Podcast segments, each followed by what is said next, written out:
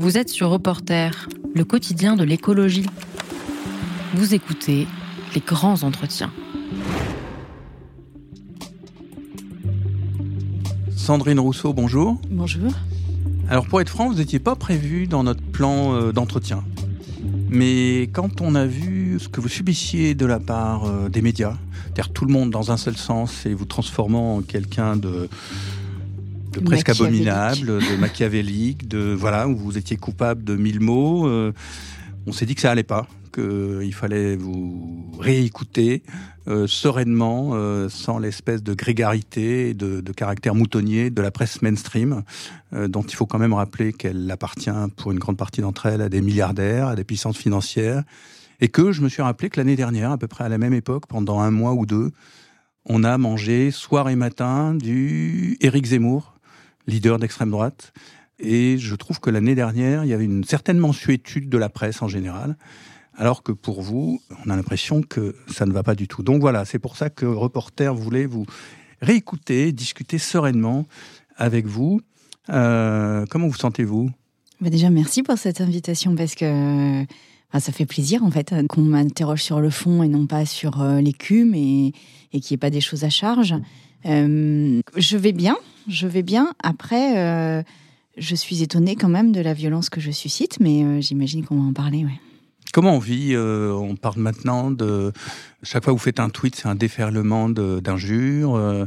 les articles sont quasiment toujours à charge. L'impression que les intervieweurs jouent à tiens, qu'est-ce que je vais sortir de Sandrine Rousseau, la petite phrase et comment la coincer.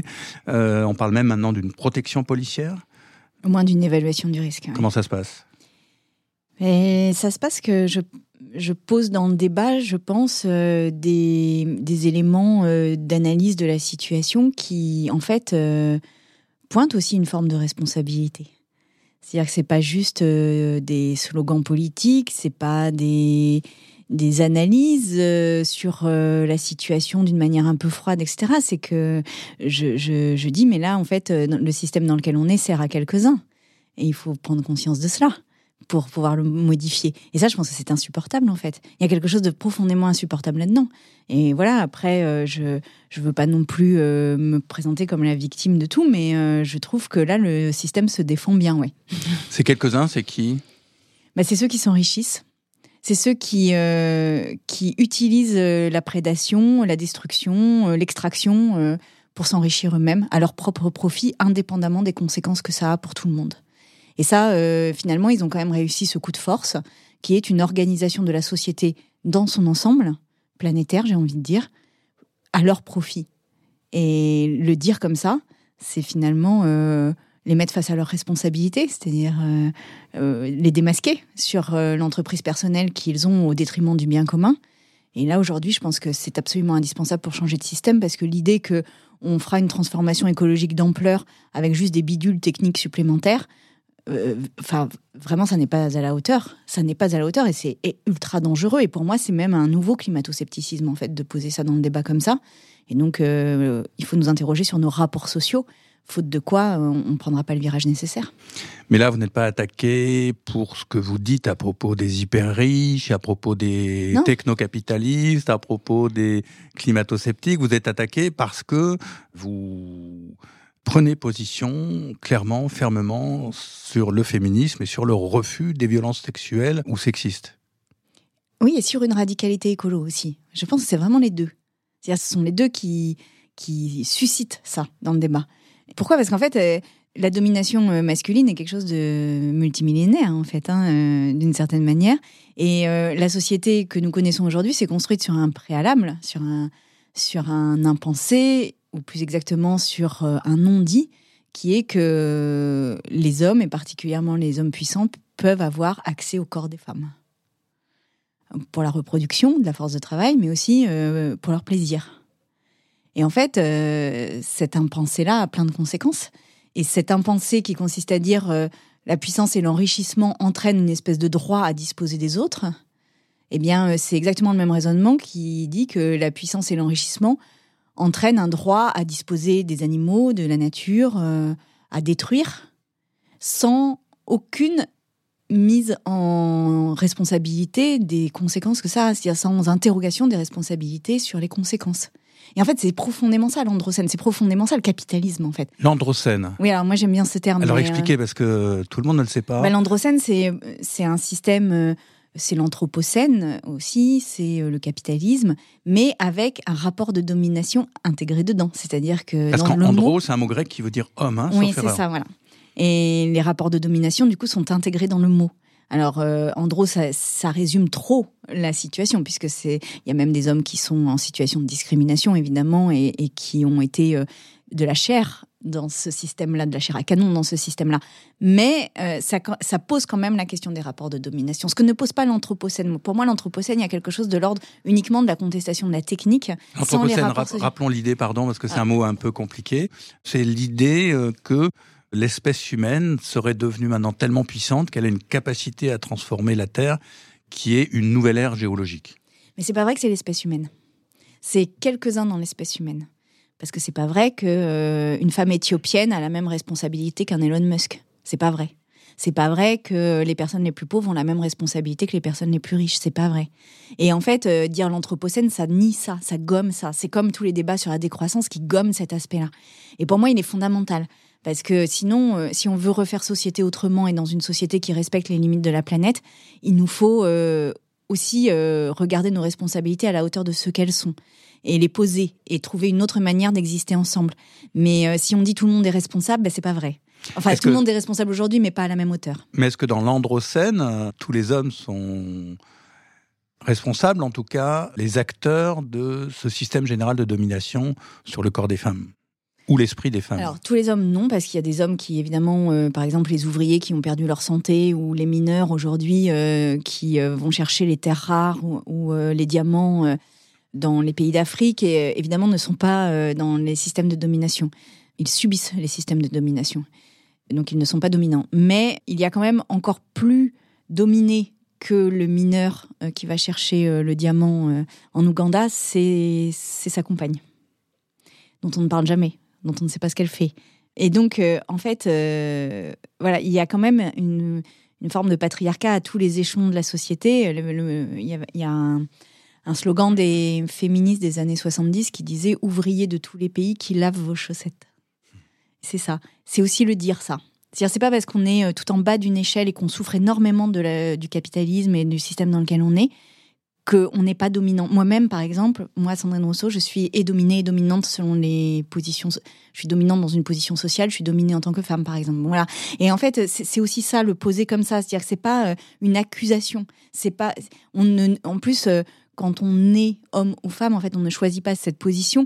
Par contre, on choisit d'être aveugle aux rapports sociaux dans lesquels on est pris ou au contraire de les analyser et de s'en détacher pour construire autre chose. Ça, on est responsable de ça. Et là, aujourd'hui, il faut poser cette question. Alors le paradoxe de la situation actuelle, de, de cette actualité en France, enfin une partie de l'actualité en France en cette rentrée, c'est que ce qui ressort, c'est des comportements de domination, que, au minimum discutables, de personnalités de la gauche ou de l'écologie. Oui. Comment on fait face à ce paradoxe? Euh, la politique est un lieu de domination, hein, ça, il n'y a pas de doute là-dessus. Euh, c'est même, euh, à mon avis, une des choses que l'on doit changer dans la politique si on veut créer une forme d'aspiration, d'enthousiasme à faire de la politique. Parce que ce, rapport de domination, ce- cette espèce de, de rapport au pouvoir, me semble très, très délétère sur la capacité des gens à s'engager. Parce qu'en fait, ils n'ont pas envie de ça. Ils ont peur? Elles ont peur? Il et elle ont peur, Pourquoi et elle il, en particulier. Elles, on le comprend, vous allez nous l'expliquer, mais pourquoi ils aussi? Mais il, parce que tous les hommes déjà sont pas euh, complètement familiers et ni volontaires à, intégrer ces rapports de pouvoir. Par exemple, dans la primaire euh, écologiste, il y avait euh, dans les gens qui m'ont rejointe énormément de personnes gays, par exemple, d'hommes gays, qui euh, eux ont pas mal déconstruit les rapports de domination euh, euh, et, et cette espèce de virilité toxique aussi qui est associée à, cette domination. Et, c'était très intéressant de les avoir autour de autour de la table pour discuter. Et donc, euh, eux aussi, en fait, ils, ne se retrouvent pas dans cette euh, incarnation du pouvoir qui est euh, cette figure du tribun, de ce chef de guerre, de ce leader charismatique, de cette grosse voix qui porte. tout cela, en fait, ne, parle pas. Quoi. ça nous parle parce qu'on a une espèce d'habitude de cela mais profondément, ça ne nous fait pas vibrer à l'intérieur. Or là, on a besoin d'avoir une action politique qui nous fait vibrer de l'intérieur et qui, et qui nous met en mouvement. Et ça, ça ne nous met pas en mouvement, ça nous enjoint à obéir, ça nous enjoint à, suivre, mais ça ne nous met pas en mouvement en tant qu'acteur de cette politique. Et donc, euh, voilà pourquoi il ne se retrouve pas forcément euh, non plus dans ces choses-là. Donc, pour revenir à votre question initiale qui était euh, à gauche, il y a des leaders qui peuvent être mis en cause, j'ai envie de vous répondre que oui, la politique est intrinsèquement un rapport de domination, à droite comme à gauche, si ça sort aujourd'hui à gauche et si à gauche on repousse un peu la frontière de ce qui est acceptable ou pas acceptable, ou du moins si on interroge cette frontière de l'acceptable et du non acceptable, c'est aussi parce que les féministes sont à gauche. Et qu'en fait, c'est les féministes qui portent ce mouvement-là. Et elles se confrontent à leurs propres camarades au sein des propres structures. Et ça, c'est extrêmement difficile. Et ça, euh, pour le coup, je suis bien placée pour vous dire que c'est très difficile. Parce qu'à droite, c'est pas du tout le cas. C'est-à-dire qu'il n'y a pas de femmes à droite ou qui pourraient aller à droite? Il n'y a pas de féministe politisé en tant que féministe.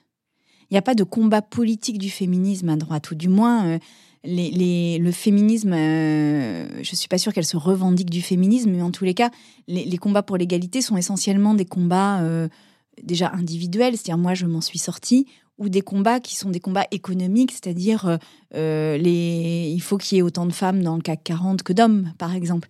Mais ça n'est pas penser le féminisme à partir de la vulnérabilité et de la construction sociale de cette vulnérabilité et de la place qu'elle a dans notre société. Et donc, euh, au contraire, c'est même nier la vulnérabilité. Être féministe à droite, j'ai l'impression que c'est presque se revendiquer non vulnérable et, enjoindre les femmes à ne pas l'être. Chercher à être dans la même capacité de force que leur compartiment. Exactement. Euh, des hommes. Pardon, quel lapsus incroyable. Homme, je voulais dire, bien sûr. Euh, ouais. C'est être dans la puissance aussi, ouais. C'est être dans. C'est presque euh, dire aux femmes qu'elles doivent être des hommes comme les autres. Hmm. Et ça, c'est pas le féminisme. C'est quoi le féminisme alors? Mais soyez vraiment, pour moi et, tous les gens qui nous écoutent, enfin un certain nombre, très pédagogique. Le féminisme, c'est vraiment la, la, protection et le respect des femmes. Et d'ailleurs, cette question du respect, ça veut dire quoi respecter une femme? Eh bien, ça veut dire évidemment ne pas utiliser son corps contre son consentement. Ça veut dire lui laisser toute liberté d'utiliser son propre corps, puisque c'est une personne. Euh, donc tous les combats sur l'IVG, sur la contraception, euh, tout ça euh, découle de cela. Et tout MeToo découle du fait qu'on doit respecter le consentement. Mais au-delà de ça, je pense que c'est aussi ne pas considérer les femmes comme des espèces de, de faire valoir de son propre ego c'est ne pas faire des femmes de la chair à relations sexuelles, c'est ne pas faire des femmes juste des décorations euh, dans des réunions, des situations, etc. Donc respecter les femmes, c'est les respecter en tant que corps, en tant qu'intelligence, en tant qu'individu, et les respecter sans aucune espèce d'a priori sur elles. Et ça, on n'en est pas là encore. Alors, il y a eu tout le mouvement MeToo qui a interrogé sur la question du respect du corps, du consentement dans la relation sexuelle, euh, ou en dehors d'ailleurs, mais euh, on n'en est pas encore à la question du respect. Et le respect, c'est encore autre chose que de ne pas faire de violence. C'est encore autre chose. Ça demande vraiment une, une, déconstruction, ce mot qui a aussi euh, beaucoup fait parler, mais une déconstruction de, de ce qui fait, par exemple, bah, qu'on peut très facilement supporter que dans une société, les femmes fassent en moyenne entre 8 et 10 heures de plus de tâches domestiques par semaine. Pourquoi? Pourquoi les hommes bénéficieraient-ils de ce travail domestique gratuit? Et pourquoi, en fait, cela ne pourrait pas être remis en cause? Au nom de quoi les femmes seraient plus à même de faire ce travail? Au nom de quoi il serait légitime qu'elles le fassent? Vous voyez, le respect, ça passe par là. Et aujourd'hui, le fait de ne pas partager les tâches domestiques n'est pas euh, un délit, euh, ça aussi ça avait fait grande polémique, mais n'était pas n'est pas dans le cadre de la justice. Pour autant, laisser une femme faire 10 heures de plus de travail domestique par semaine, c'est ne pas la respecter. Et c'est ne pas être dans un respect des personnes qui constituent le, foyer. Est-ce que les hommes, et là j'emploie vraiment le terme les mâles, euh, se respectent entre eux après tout, dans le monde actuel, dans ce monde qui n'est pas féministe? Je pense qu'il y a quand même une solidarité masculine qui fait que... Ouais, on le voit d'ailleurs, hein, dès lors qu'il y a des témoignages de violence, euh, immédiatement il y a une solidarité masculine qui se met en place. Et elle est très flagrante, elle est très physique, elle est très visible. Entre le patron d'une grande boîte, euh, un hyper riche, et euh, l'ouvrier ou l'employé. Eh ben, si l'ouvrier et employé est accusé de viol, je me demande si le patron ne sera pas capable de faire alliance avec lui. C'est le seul truc sur lequel ils seront capables de faire alliance, mais je pense qu'ils seraient capables de faire alliance. D'accord, mais ça répond pas tout à fait à ma question. Est-ce que les hommes se respectent entre eux dans, dans cette société?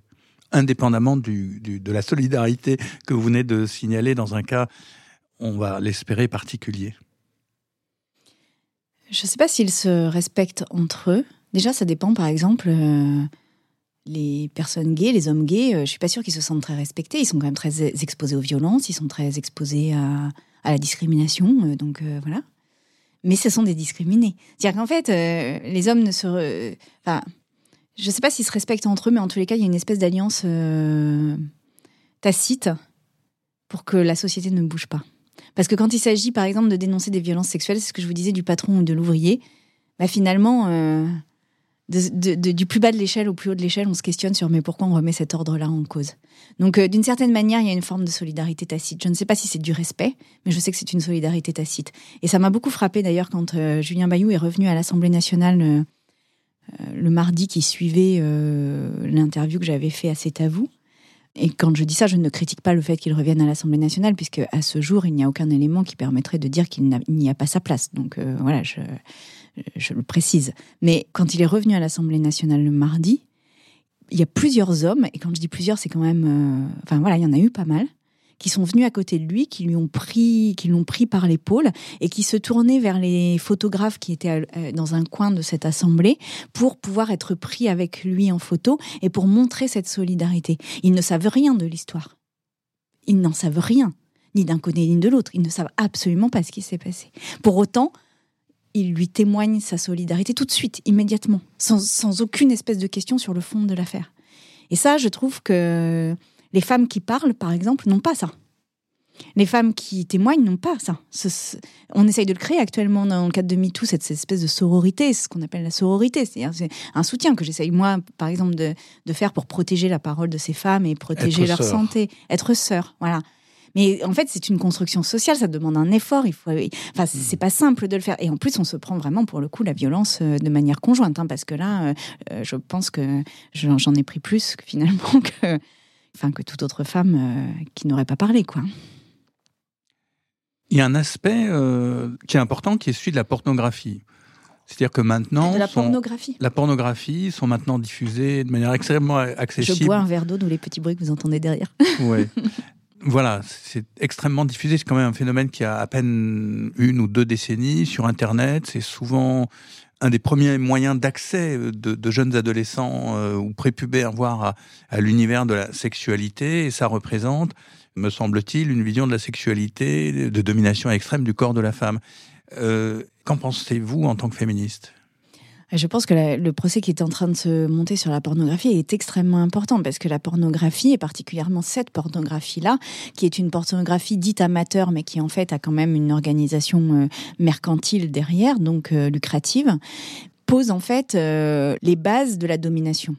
C'est-à-dire que les femmes y sont présentées comme soumises, comme soumises au désir de l'homme, comme n'ayant pas de désir elles-mêmes si ce n'est de satisfaire celui des hommes. Euh, elles sont présentées comme euh, pouvant être violentées, très souvent, euh, comme pouvant être violées. elles sont présentées comme de la chair à sexualité, c'est-à-dire c'est pas, elles ne sont pas reconnues en tant que personnes, en tant que leur caractère, en tant que leur qualité ou leur défaut. Elles sont reconnues uniquement comme un corps, sexe, uniquement ça. Et donc en fait, c'est cette pornographie gratuite dite amateur, qui amatrice pardon, qui en fait est et tout sauf amatrice, eh bien, euh, est accessible à tout le monde, à tous les hommes. Et les, taux de téléchargement sont inouïs. C'est-à-dire, il y a des millions de personnes qui regardent ça. Ça veut dire que dans l'esprit, et particulièrement de jeunes, ça veut dire que dans l'esprit de jeunes hommes adolescents, s'imprime très tôt le fait que les femmes sont à disposition, le corps des femmes est à disposition, c'est ça la prédation. Et cette prédation, elle se retrouve autant sur les femmes que sur la nature, mais aussi que sur les personnes discriminées dans la société d'une manière générale. Cette prédation-là, Cette prédation-là, elle nous envoie dans le mur aujourd'hui. Cette prédation-là, c'est elle qui crée le réchauffement climatique. Ça n'est que cette prédation, cette avidité et cette prédation. Et c'est à ça qu'il faut qu'on s'intéresse. Et pour changer notre, euh, notre vision des choses, il nous faut revoir profondément ce rapport à la prédation. Faute de quoi, on n'y arrivera jamais, jamais, jamais. Et vraiment, on a peu de temps pour agir. Et de la même manière que les écologistes, ou nombre d'entre eux, euh, luttent contre la publicité qui nous pousse à la surconsommation, et la surconsommation est un rapport de domination sur, sur le monde, euh, est-ce qu'il faudrait aussi lutter contre la pornographie? Ah oui, je pense qu'il faut lutter contre la pornographie en, tant que quand elle est faite comme ça. Après, il y a, des, autrices, notamment de pornographie, qui essayent d'avoir de, une pornographie égalitaire avec euh, euh, des, femmes qui ont un vrai rôle dans la sexualité, qui assument leur sexualité. Parce que, euh, bon, par exemple, euh, j'avais entendu Ovidie, euh, qui est une de celles-ci, qui essaye d'avoir une, de, monter et de produire des films pornographiques, mais qui respectent vraiment une égalité dans la sexualité. Bon, là, c'est autre chose, mais en fait, cette, cette pornographie-là n'est quasiment pas regardée elle, est très peu regardée. Ce qui est regardé, c'est vraiment euh, la, pornographie trash, en fait. Et plus elle est trash, plus elle est regardée, et plus elle est dominante, en fait. Plus elle instille la domination. Donc quand vous dites euh, la publicité, alors il y a de la publicité pour la pornographie, mais quelque part, il n'y en a même presque pas besoin. C'est-à-dire que ça se diffuse de toute façon comme ça. Euh, en sous-main, j'ai envie de dire. Mais ça renvoie aussi à, toute une organisation sociale. Par exemple, dans la publicité, les femmes y ont souvent des positions euh, très particulières. C'est-à-dire qu'il y, a énormément de publicités qui sont sur des sous-vêtements, qui renvoient aussi à une forme de sexualisation du corps des femmes. Et donc, euh, on a fait après-guerre une société de consommation. On a été fiers de cela et finalement, ça nous a quand même aidé. C'est-à-dire qu'on a un niveau de progrès, de santé euh, qui est lié à cette société de consommation indéniablement. Mais aujourd'hui, elle arrive, euh, elle atteint les limites planétaires. Donc, il nous faut trouver une autre société que celle de la consommation. Et pour sortir de la consommation, il faut sortir de la prédation. Parce que toute consommation, quelle qu'elle soit, entraîne forcément une forme de prédation. Reporter, le quotidien de l'écologie. Sandrine Rousseau, quel est le lien entre écologie et féminisme? C'est le fait d'avoir transformé le monde en des cases et mis les gens, les êtres non humains et, la nature dans des cases et d'utiliser ces, gens et ces personnes et ces non humains et cette nature au profit de quelques-uns. Et en fait, c'est la même dynamique, c'est le même process, c'est le même rapport au monde. C'est on prend, on utilise, on jette. On prend, on utilise, on jette. Et sans aucune espèce de pensée de ce que ça peut générer. Du moment qu'on l'a. Du moment qu'on a cette jouissance presque immédiate. Et quand bien même elle ne durerait que quelques secondes, que de toute façon, elle est plus importante que toutes les conséquences qu'elle pourrait avoir. Et c'est ça notre problème aujourd'hui. Et ça, c'est valable du viol comme euh, de l'extraction des ressources euh, pour avoir un nouveau truc euh, technologique. C'est la même chose. Du moment que la jouissance individuelle est là, peu importe le coût qu'il y a à en payer. Et c'est aujourd'hui on peut plus vivre comme ça. Et donc il y a une sorte de sous-discours sous le le déferlement, ou en tout cas le très grand nombre d'attaques à votre égard et, à celles et ceux euh, qui partagent votre combat, qui est de dire mais ils sont obstinés à parler de féminisme, féminisme, féminisme, mais ils oublient l'écologie alors qu'ils sont dans un parti écologiste. Pourquoi ils devraient pas, est-ce qu'ils devraient pas s'occuper d'autre chose et d'écologie justement? C'est profondément s'occuper d'écologie que de faire ça. parce que c'était une des discussions et un des désaccords que nous avions dans la présidentielle avec euh, notamment Yannick Jadot. C'est euh, le programme de la présidentielle était conçu comme une espèce de somme de mesures. Il y avait 5000 euh, euros pour une chaudière, il y avait euh, je sais pas quoi pour remplacer sa voiture. Mais ça, c'est un ensemble de mesures, c'est un catalogue. Mais vous pouvez faire 5000 euros sur une chaudière, c'est bien. Et il y a des gens qui pourront changer de chaudière grâce à ça. Mais ça ne change pas structurellement notre problème. Et là, aujourd'hui, vu le peu de temps qu'on a, on a obligation de changer structurellement notre problème. Donc quand je parle de féminisme, au fond, je parle d'écologie. Et quand je parle d'écologie, au fond, je parle de féminisme. Et toutes les attaques que je reçois visent à décrédibiliser ma parole. Donc ils prennent le féminisme parce qu'il y a dans la société quelque chose de l'ordre de l'acceptable dans l'antiféminisme. Alors qu'aujourd'hui, être anti-écolo, c'est plus compliqué. Donc, euh, ils prennent le, féminisme, ils savent qu'ils auront des alliés euh, tacites ou explicites dans la société, et ils tapent, ils tapent il tape, il tape pour décrédibiliser, pour me faire passer pour folle. D'ailleurs, à ce titre-là, le portrait du monde est incroyable. C'est-à-dire, je suis pleureuse, manipulatrice et menteuse. C'est ça le, le, portrait. Donc, c'est une manière de décrédibiliser ma parole. C'est une manière de me renvoyer en dehors du champ politique en disant elle n'a pas sa place dans le champ politique. Et du coup, c'est une manière de ne surtout pas aller sur le fond de mes arguments. Il n'y a pas une ligne, par exemple, dans ce portrait sur la vision que je porte de la société. Ce qui est incroyable pour un portrait quand même d'une femme politique.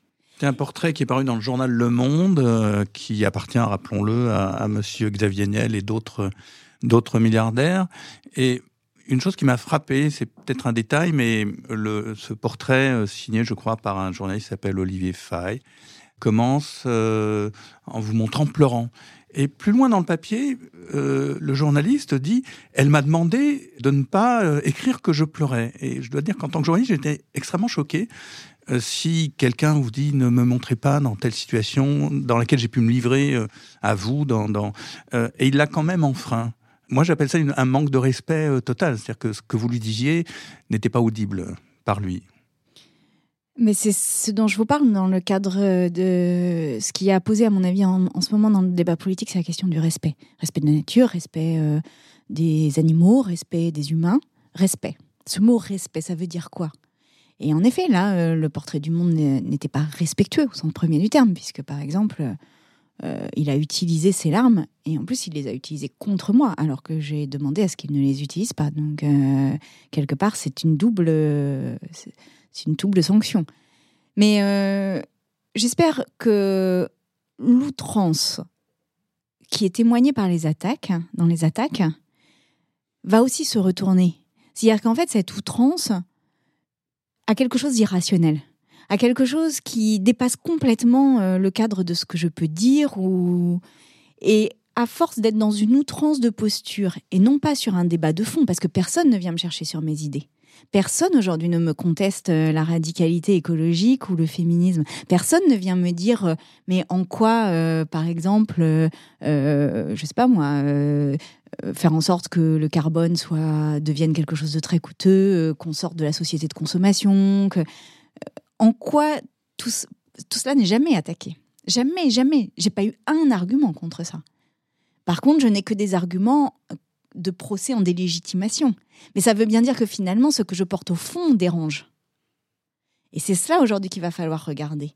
Parce que je resterai femme politique et quand bien même il y aurait toutes ces attaques et ces outrances, je pense qu'à un moment donné, quelque chose va se passer. D'ailleurs, je pense que c'est déjà en train de se passer, de l'ordre de, dire, mais euh, là, ça va trop loin, il doit se passer quelque chose d'autre. Et à partir du moment où on se pose cette question, alors on va sur le bon... on est dans le juste aux primaires euh, des écologistes, enfin du Parti Europe Écologie Les Verts, euh, c'était fin 2021, si je me trompe pas, parce que le temps passe tellement vite qu'on mélange les, années parfois. Il y avait quatre courants. En gros, le pragmatisme de Yannick Jadot, votre radicalisme Sandrine Rousseau, l'humanisme d'Éric Piolle et la décroissance de Delphine Bateau. Est-ce que c'est conciliable? Est-ce qu'il peut y avoir aujourd'hui un parti écologiste euh, qui se réunifie? Ah oui, je pense, parce que le pragmatisme aujourd'hui, c'est d'être radical. On n'a pas tant de temps que ça pour agir. Cette radicalité passe par euh, la sortie de la croissance, à minima, et donc probablement la décroissance, mais au moins la sortie de la croissance. Et par ailleurs, on ne peut pas le faire sans un certain humanisme. Donc en fait, euh, c'est évidemment quatre facettes d'un même projet. Mais la question, c'est comment on, arrive à, refaire ce puzzle pour montrer une écologie euh, multifacette dans les médias. Et aujourd'hui, on a besoin de cela, oui. Et vous y arriverez? On a l'impression d'une telle divergence. On a aussi parfois l'impression que certains hommes au sein de ce parti euh, sont, on va dire, très critiques euh, à l'égard de vous. Il y a aussi l'actuel leader, enfin, on ne sait plus très bien qui est le leader, mais Julien Bayou, qui est d'une certaine manière toujours En balance, est-ce que ce parti va sortir de la crise? Il arrivera à sortir de la crise s'il s'interroge politiquement sur ce qui se passe et non pas personnellement. C'est-à-dire si on sort d'une question d'affect ou de personne pour aller vers un débat politique. Et c'est pour ça que je pose, par exemple, qu'est-ce que le respect euh, dans un parti politique? Qu'est-ce que l'éthique? Qu'est-ce que la déontologie? Et si on arrive à travailler là-dessus, si on arrive à avoir des ateliers là-dessus, à créer par exemple une charte de déontologie, euh, si on arrive à, s'interroger collectivement et non pas à faire des procès euh, de, personnes qui ont parlé par exemple à tout hasard ou d'autres, si on arrive à, dépasser ça pour aller vers une réflexion de fond sur comment faire politique autrement, je pense qu'on en sortira très grandi au contraire très grandi. Et c'est ce que j'ai reproché, moi, après l'affaire Beaupin, euh, qui est euh, ce vice-président de l'Assemblée nationale que j'avais moi-même dénoncé avec Hélène Debost, Isabelle Attard et Annie Lamère en 2016, euh, qui avait précédé MeToo. en fait, j'avais été très surprise du fait qu'au sein d'Europe Écologie Les Verts, il n'y ait pas à la suite de cela une espèce de réflexion sur qu'est-ce que faire politique Qu'est-ce qu'être en politique Qu'est-ce qu'un code de déontologie pour des leaders politiques et on avait refermé le couvercle très vite en se disant bon ben voilà ça y est on a fait ce qu'il faut on a fait un communiqué de presse on a fait on a mis un peu d'argent sur la table et puis c'est bon là hein, voilà. Et en fait je, je, je crois qu'aujourd'hui le débat est, est, quasi identique. Donc euh, voilà, ce que j'aimerais aujourd'hui, c'est que à l'issue, là, on va laisser passer la vague Bayou, de toute façon, on est en plein dedans. Et puis, euh, une fois que cette vague-là sera passée, qu'on se questionne en tant que parti politique en disant, ben, c'est quoi une déontologie d'être militant politique? Et ça, si on arrive à sortir par là, par le haut, je pense qu'au contraire, on aura fait de très grands progrès et qu'on sera même très fiers de ce qu'on aura fait, qu'on aura été pionnier dans ces réflexions-là. En 2016, je, je vous avais interviewé pour Reporter rapidement donc avant que vous soyez euh, connu comme maintenant, et vous disiez que euh, la bataille culturelle était perdue contre le, à l'époque c'était le Front National. Euh, vous disiez l'écologie n'est pas perçue comme un espoir mais comme des contraintes. Est-ce que vous êtes oui? Oui, oui, je disais ça et je suis toujours dans la même idée. C'est la raison pour laquelle j'utilise cette stratégie-là politique, qui est de, d'amener le terrain politique sur nous. Parce que moi, j'avais été très frappée pendant les dix dernières années ou quinze dernières années. Et j'ai été très frappée à chaque fois que j'ai été interviewée du fait que j'avais été interviewée, mais comme tous les autres leaders politiques, sur deux choses. La première chose, c'est des questions d'extrême droite. Donc euh, l'immigration, la sécurité, euh, le voile, le, euh, voilà, bon. Et donc ça, c'était la première chose. Et la deuxième chose, c'est la deuxième question qui est arrivée juste après ou juste avant, c'était euh, mais êtes-vous raisonnable? Êtes-vous raisonnable de vouloir sortir du nucléaire? Êtes-vous raisonnable de vouloir euh, diminuer la consommation? Êtes-vous raisonnable de penser la décroissance? Alors qu'aujourd'hui, en tout cas c'est ce que j'essaye de faire, c'est que l'on pose la question aux autres de savoir s'ils sont raisonnables de ne pas entendre la question écologique. Êtes-vous raisonnable? Et d'ailleurs, ça a été posé à Gérard Larcher lors d'une euh, matinale de France Inter et j'étais très heureuse de cela. Président du Sénat. Voilà, à Gérard Larcher, président du Sénat, on a posé la question êtes-vous raisonnable de manger de la viande? Encore Et bien, c'est intéressant c'est-à-dire que maintenant, la question d'être raisonnable, c'est elle est renvoyée à ceux qui nient la gravité de la situation écologique. Et c'est ça que je veux faire. C'est faire en sorte que les, questions se retournent, qu'on amène le terrain politique sur notre terrain et qu'on demande aux autres s'ils sont bien raisonnables de ne pas voir la crise écologique à la hauteur de ce qu'elle est. Donc c'est votre stratégie de radicalité. Oui, de radicalité et puis euh, de, de poser les choses d'une manière qui choque. Et finalement, je l'assume oui, ça choque. Pourquoi cela choque? Précisément parce qu'on n'a pas réfléchi à ce pourquoi ça nous choque. C'est raisonnable de sortir du nucléaire, ou plus exactement, c'est raisonnable d'y rester, puisque c'est plutôt le choix dominant apparemment de la classe dirigeante en France? Alors c'est tout sauf raisonnable de rester dans le nucléaire tout sauf raisonnable. Ça coûte des milliards d'euros, c'est des technologies qui ne sont pas efficaces et efficientes, c'est des technologies qui ont besoin d'eau alors que ça va être un des biens dont on va le plus manquer. C'est une technologie qui laisse des déchets pour des années et des années. Je rappelle quand même que les déchets qui sont, euh, dont il est prévu qu'ils soient enterrés à Bure euh, dans le projet dit CIGEO, qui est dans l'est de la France. Donc, euh, on va enterrer des, déchets nucléaires en très grande profondeur, de sorte qu'on ne les voit plus jamais. Donc, déjà, c'est une manière en fait de, se cacher à notre propre regard les dégâts de notre, euh, de notre mode de vie. Mais au-delà de ça, ce sont des déchets qui seront actifs pendant 100 000 ans, qui seront dangereux pendant 100 000 ans. Aujourd'hui, il n'y a pas une seule pancarte danger qui tienne ce temps-là. Imaginez qu'une pancarte grand danger soit mise devant la pyramide de Khéops. Nous ne l'aurions plus aujourd'hui. Et donc il y a, et c'était il y a 3000 ans. Donc là, c'est 100 000 ans.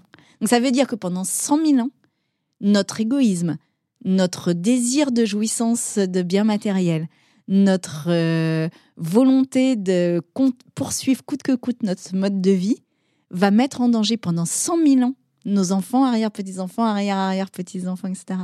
Au nom de quoi faisons-nous cela? Est-ce que la jouissance de, de, recharger quelque chose aujourd'hui est suffisamment importante pour mettre en danger les personnes pendant 100 000 ans? La réponse que j'apporte à ça est non. Quelle que soit la beauté technologique d'un réacteur, à supposer qu'il y en ait une. Mais si les ingénieurs nucléaires sont si fans de leur technologie, euh, quand bien même cette technologie serait magnifique et serait belle, euh, voilà, selon des critères qui m'échappent, mais pourquoi pas? Ça ne justifie pas qu'on laisse pendant 100 000 ans des déchets actifs. Comment on, refait en sorte que l'écologie soit perçue comme un espoir et pas comme euh, une limite, comme euh, l'arrêt de ceci, euh, l'arrêt de cela, etc.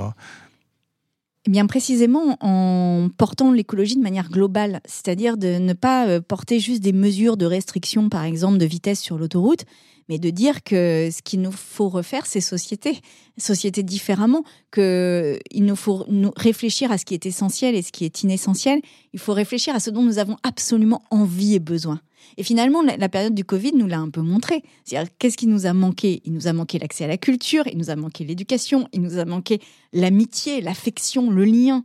Il nous, a manqué, il nous a manqué la solidarité, il nous a manqué de voir nos proches, de, les personnes qu'on aimait, c'est ça qui nous a manqué. Tout le reste, finalement, ben, on a réussi à s'en passer. Et donc, euh, moi, je trouve qu'il y a quelque chose de très enthousiasmant à se poser la question comme ça, en se disant, mais et si on se débarrassait de tout ce qui nous pollue, ce qui nous salit, ce qui est inutile et futile, et, et si on se recentrait sur l'essentiel? Ça, et puis la deuxième chose, c'est que là, tout le monde est conscient qu'on a un problème avec le réchauffement climatique. Et on est dans la procrastination, c'est-à-dire on est dans l'idée qu'on le fera demain. Et comme toute chose qu'on repousse, on a tous repoussé l'heure de faire les devoirs, l'heure de faire la vaisselle, le ménage ou je sais pas quoi. Euh, à chaque fois qu'on repousse, on, a cette, euh, cette espèce de satisfaction de la paresse au moment où on ne le fait pas, mais au moment où on s'affronte à la chose et où on le fait, on a une satisfaction encore plus grande de l'avoir fait. On se dit ah ça y est, je l'ai fait. Et eh ben c'est ça que j'aimerais qu'on se dise. Là, on a à faire ça, à prendre la situation écologique en face et à se dire ça y est, on l'a fait. Reporter. Le quotidien d'écologie. Sandrine Rousseau, euh, la gauche et l'écologie, on ne sait plus comment les appeler, gauche écologiste, puisque euh, ces deux courants se sont alliés. C'était le, le, grand espoir de l'été avec l'alliance de la NUPES. Et puis là, entre l'affaire Katnins, l'affaire Bayou, euh, les, tweets euh, discutables de Monsieur Mélenchon. Euh, voilà, on, c'est, c'est, ça patauge. comment cette gauche chez l'écologie, qui à un moment nous avait redonné de l'espoir, peut sortir de l'ornière? Eh bien, en, en, faisant face aux difficultés, en fait, c'est, c'est peut-être l'ADN d'ailleurs de la gauche, en vrai, et de l'écologie, c'est de faire face aux difficultés, de les regarder, de trouver des solutions. Là, on est dans une difficulté. Eh bien, regardons-les, analysons-la et, faisons-en quelque chose. Et donner un débouché politique au mouvement féministe, donner un débouché politique euh, à euh, la radicalité écologique, euh, donner un, un débouché politique à cette crise de l'énergie, qui ne soit pas juste on fait des petits chèques, des petits chèques et des petits chèques, mais on change vraiment notre besoin d'énergie pour le limiter et pour sortir de notre ébriété énergétique, comme disent certains et certaines, eh bien, euh, c'est ça le débouché de la gauche et c'est ça l'histoire et, l'espoir. Et donc, euh, oui, là, ça passe aussi par des moments de crispation, des moments de tension. On est là-dedans, mais au contraire, faisons de ça des forces. Après tout, il n'y a pas d'élection pendant, euh, pendant un an ou deux. Mmh. L'élection, c'est vraiment le. Sauf s'il y a dissolution. sauf s'il y a dissolution, mais bon, on va voir. Euh, l'élection, c'est un peu le, la fatalité de, de, du responsable politique, parce qu'à peine est-il sorti ou est-elle sortie d'une élection qu'il faut penser à la suivante. Et là, il y a un an où euh, on n'est pas dans cette, euh, dans cette contrainte. Donc, est-ce que c'est pas le moment en fait de purger Exactement. de Exactement. C'est le moment de purger, c'est le moment de, de se questionner sur des éléments de fond et de pas continuer la politique comme avant. Parce que ça aussi, c'est un autre sujet. C'est qu'on veut changer le monde. En les cas, moi, je le veux. Euh, mais ça peut pas se faire avec les codes de l'ancien monde. Donc il va falloir qu'on travaille à qu'est-ce que qu'est-ce que faire politique Qu'est-ce qu'une esthétique politique Est-ce que réellement aujourd'hui la meilleure manière de changer les choses, c'est d'aller manifester en nombre dans la rue, quand bien même moi j'irai manifester en nombre dans la rue et j'en serais très heureuse, mais euh, est-ce que c'est la seule manière de faire? Est-ce que finalement, euh, il n'y a pas aussi une révolution des jardins partagés? Est-ce qu'il n'y a pas une révolution des ZAD? Est-ce qu'il n'y a pas une, euh, quelque chose à aller chercher du côté du, municip du municipalisme libertaire? Est-ce qu'il n'y a pas aussi d'autres manières de désobéir au système, en fait? Crois que le mot qui va être important là dans les prochaines semaines et années, en tous les cas, moi j'aimerais vraiment que ce mot devienne dans l'actualité politique quelque chose d'incontournable, c'est la désobéissance au système. Et moi je voudrais que nous désobéissions au système. Et je le dis en tant que député. Et je sais bien qu'en posant cette parole, évidemment, ça va poser plein de questions. Mais là aujourd'hui, l'heure est à la désobéissance. Tout acte d'obéissance à un système qui nous envoie dans le mur participe de notre responsabilité à aggraver la situation. Désobéissons, vraiment désobéissons ensemble. Sandrine Rousseau, merci beaucoup. Merci à vous. Reporter est un média indépendant, en accès libre, sans publicité et financé par les dons de ses lecteurs. Pour nous soutenir, rendez-vous sur reporter.net slash dons. Reporter. Le quotidien d'écologie.